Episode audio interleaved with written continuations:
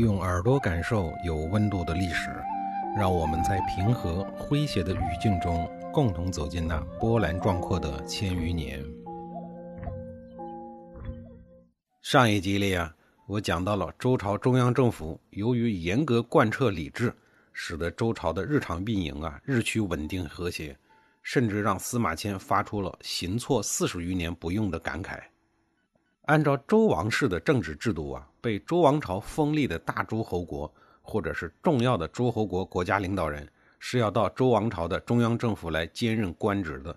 其实呢，就是要把诸侯国的主要领导放在周天子的眼皮底下，用以监督你、管理你，防止你作乱。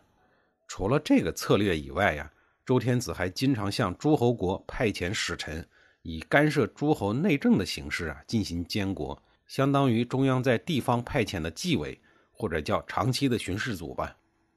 当然啊，这些策略的实施呢，都有一个前置条件，也就是说，你周天子本人必须军事强大、权威强大。而作为周王朝分封的诸侯国，则拥有独立的军队、独立的财政权，国内的各项官制的设置啊，大概与周王朝的中央政府相差无几，各自成为一方之主。但每年呀，需要定期向中央朝见述职，定期汇报工作，同时缴纳一定的税赋。与之对应的呀，是享受周王朝这个大家长，也就是天下共主的保护。封建呀，就是由作为社会最高阶层的天下共主周天子，把土地分封给处于第二阶层的各个诸侯，让他们成立一个一个小的诸侯国。一旦获得了封地，意味着这块土地上所有的东西都是你的，这里的人民由你统治，这里的土地跟你一个姓儿，这里的山川河流、森林湖泊、飞禽走兽，啥啥都是你的。这是一个值得你用生命去捍卫一切的地方。封完以后啊，天子呢就不再管你了。再说了，世界那么大，他哪儿管得了呢？可是管不了就会出问题呀。这不到了最后。诸侯国们相互之间就很不睦邻友好了，因为一些个大事小情、鸡毛蒜皮的事情啊，动不动的就打架，大打小，强打弱，打了六百多年的漫长光阴。土地还是那些土地，河流还是那些河流，只是最多的时候啊，一百七十多个国家打的就剩下了七个，这七个呀，都属于实力强劲、肌肉发达类型的，相互僵持，分不出胜负很多年，史称战国七雄。再后来呀，还是遵循文无第一、武无第二的规律，七雄变成了大一统。这些后话呀，我以后慢慢的讲。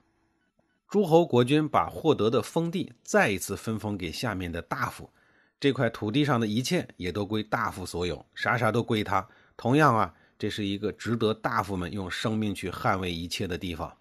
这块土地的政治待遇和诸侯国君是一样的，就是稍微小一点大夫们可以随心所欲的在自己的封地搞这个搞那个，总之一句话，独自经营，自负盈亏。土地经过两次分配的社会啊，就是封建社会。中国的封建社会啊，严格意义上的讲，自周朝灭亡以后就没了。秦始皇统一了中国以后，周朝遗臣贵族们的土地都被无条件的没收了，全部的土地就一个姓儿，嬴姓，没有封地一说。土地没收了，那些贵族们干嘛去了呀？总不能全杀了呀，或者全都闲着，那就去当官吧，做一个官僚，为人民服务。毕竟大家都愿意做一个有身份、有地位、有觉悟的人。国家根据你个人的能力和发展需要，你该去哪儿呢，就去哪儿。于是啊，就出现了今天这个人去开封当知府，明天那个人去鹅城当县令。虽然还有采邑食邑的说法呀。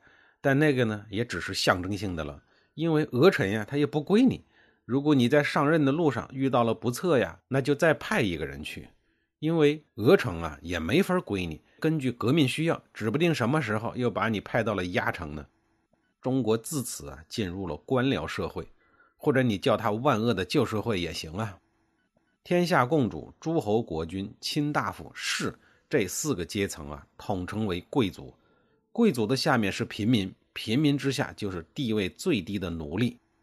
在没有科举而且政治世袭的年代呀，人民的阶层地位从一出生就几乎确定终生了，很难得到改变。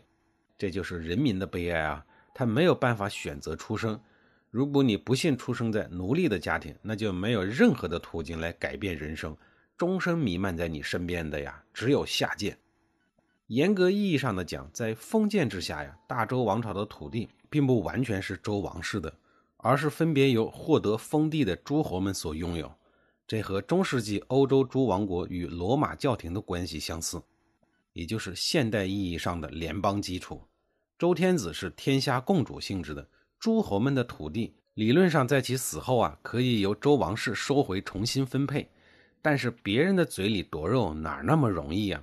还不都是世袭？大周王朝的阶层层次分明，处于贵族阶级集团里第一位的自然是大周王室。普天之下莫非王土，率土之滨莫非王臣。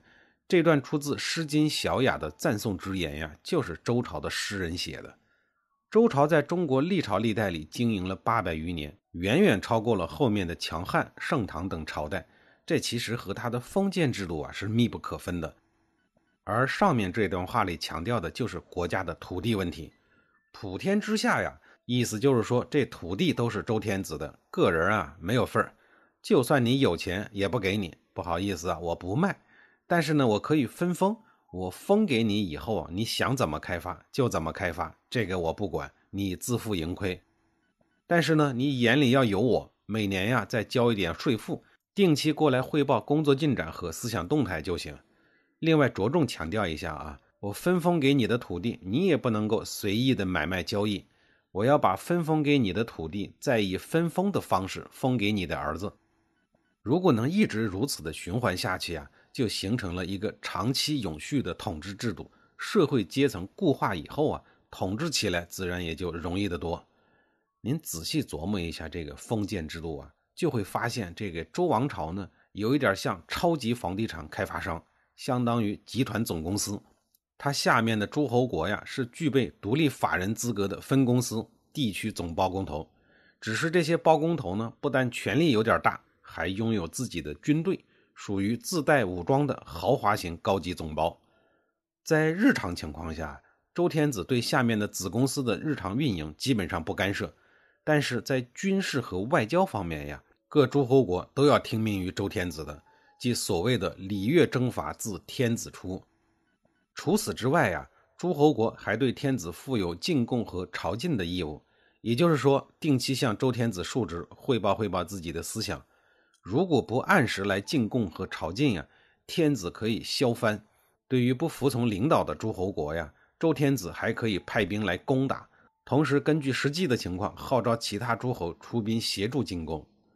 我们再来说一说诸侯国君啊，他们作为地区总包，总包有干活的吗？更何况还是豪华型的。如果不是为了录影拍照啊，谁见过总包事必躬亲的在工地上搬砖呢？要是那样的话，你让干分包的、做拼缝的木匠们、瓦匠们、铁匠们干什么呀？于是啊，具体的开发工作就很自然的分封给下面的大夫，也就是分包。大夫们其实他们也不会亲自搬砖干活，他们都整天吃着火锅、唱着歌，带着秘书坐着车，打扮的油光水滑，穿梭在各大声色犬马的场所，搞公关、搞接待。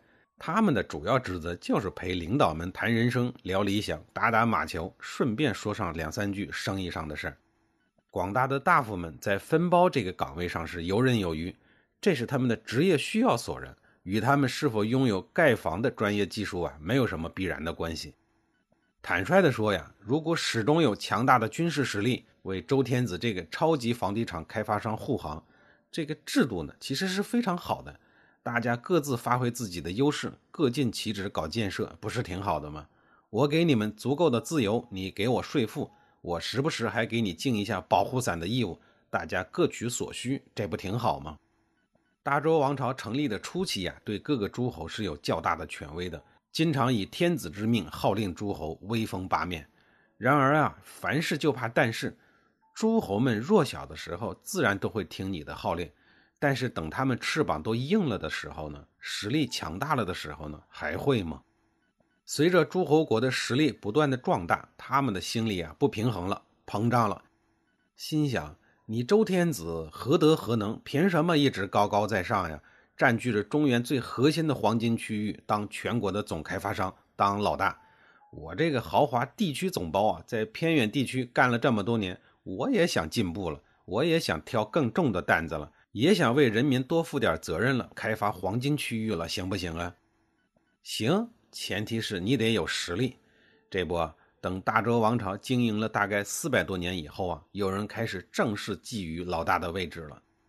公元前六百零七年，楚国国家领导人楚庄王北伐，这次伐谁呀？